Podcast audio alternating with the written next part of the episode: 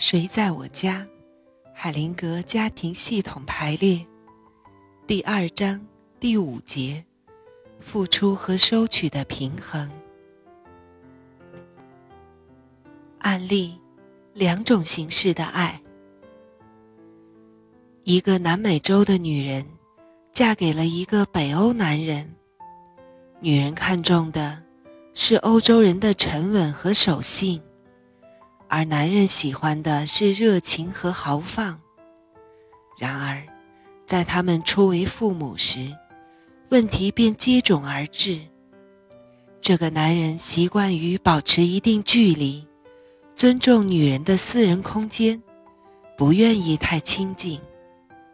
但女人却觉得他在退缩，想放弃，便表露出惊慌和不满。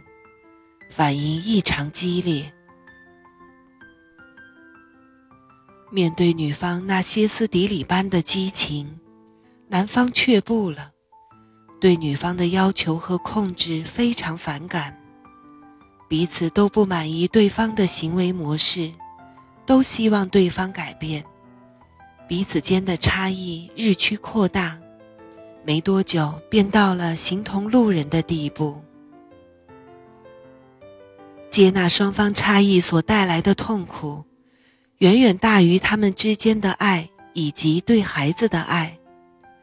他们终于认识到，要想解决这个问题，双方必须接受和认同对方的一切，也包括文化背景、家庭习惯、沟通方式等，一起采用第三种可行的方式相处。捍卫伴侣间平等关系的系统良知，并不会根据个人良好的意愿和单纯的想法而发生些许改变。男女双方的角色和功能之间平衡与否，不是双方说是这样就是这样，也不是双方相信这样就能这样。只有在爱到达一定程度时，才能识别出来。有时候，这一不平衡需要经过一段时间，才能表现出来。想要顺利发展伴侣之间的关系，就必须认真慎重地评估从原生家庭带来的价值观和生活模式，并相互交换。其中对伴侣关系发展有益的部分，如果他们能做到这一点，即使双方的标准出入甚大，例如有不同的宗教信仰，大家也能够互相尊重。和以前相比，现代的伴侣更尊重对方的家庭，并用增加新的信念。热心参与社会服务等方式，在新的层面上相互融合。可以想象这样一个画面：两个人站在河流的两岸，只是向对方高呼“我就要站在这里”，彼此之间不会有什么变化，河水依然奔腾，对他们不屑一顾。但是。如果他们双方都想尝试平等的爱，就必须双方都跳进河里，去感受河水的冲击。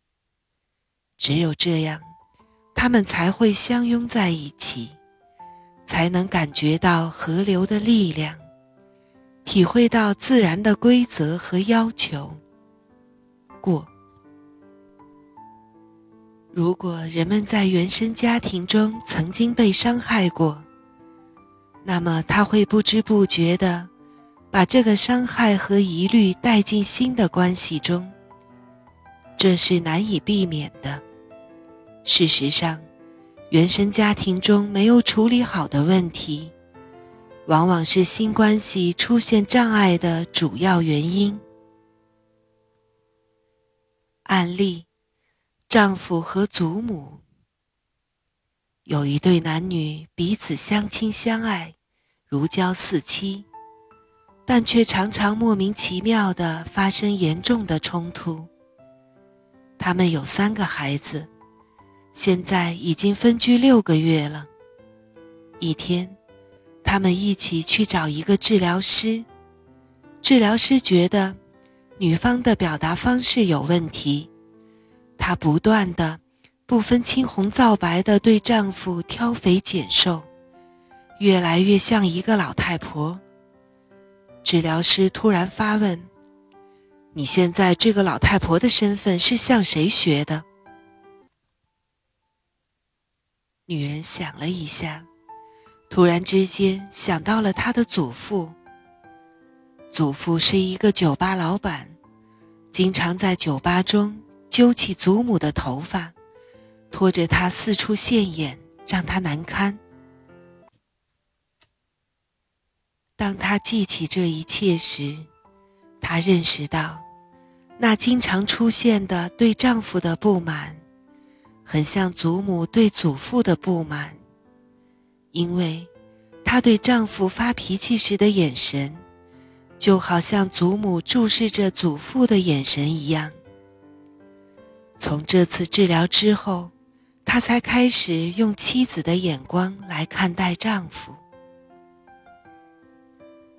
有时候，人们往往把自己的伴侣看成集体游戏中的一个参与者，从不认真考虑对方的感受，好像可以随心所欲地安排相处的时间、共同的目标和彼此的关系，可以根据自己的设想来改变对方。等他们明白。伴侣间只有相互尊重、相互依赖和相互约束，爱才会成长发展。这个道理时，往往已经追悔莫及。爱的相互依赖和系统内成员之间的关系是不容忽视的。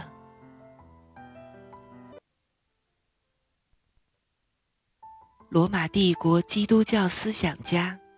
北非西波主教圣奥古斯丁倡导的“先有爱做基础，然后实现其他意愿”，注定是行不通的。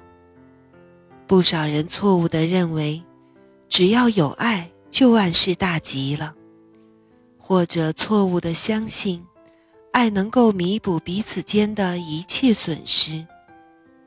这种错觉影响了我们的判断力。使我们不能清醒地掌握做事的分寸。案例：爱能感化他。一个年轻的女孩，不顾父母的反对，嫁给了一个整天吃喝嫖赌的男人。经过数年非人生活之后，那个男人撇下她和四个孩子。撒手归西。后三个孩子年纪很小，需要照顾，生活贫困潦倒。一次偶然和朋友聊天时，他突然明白到，自己以前是多么幼稚。他坚信，只要有足够的爱，他是可以感化他的。他坚持着这个错误的信念。不离开他，越来越迁就他，执拗，让他付出了沉痛的代价，生活在悲惨之中。他也清楚地认识到，自己的母亲也曾经努力去改变父亲，而父亲也和她的丈夫一样，都没有让妻子如愿以偿。对于系统来说，为了爱发展顺利、结出硕果，系统内平衡的环境是其中一个关键因素。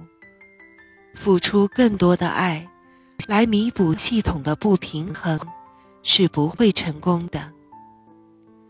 爱只是一颗种子，并不能改变土壤。伴侣之间爱的顺利发展，对于双方来说都必不可少。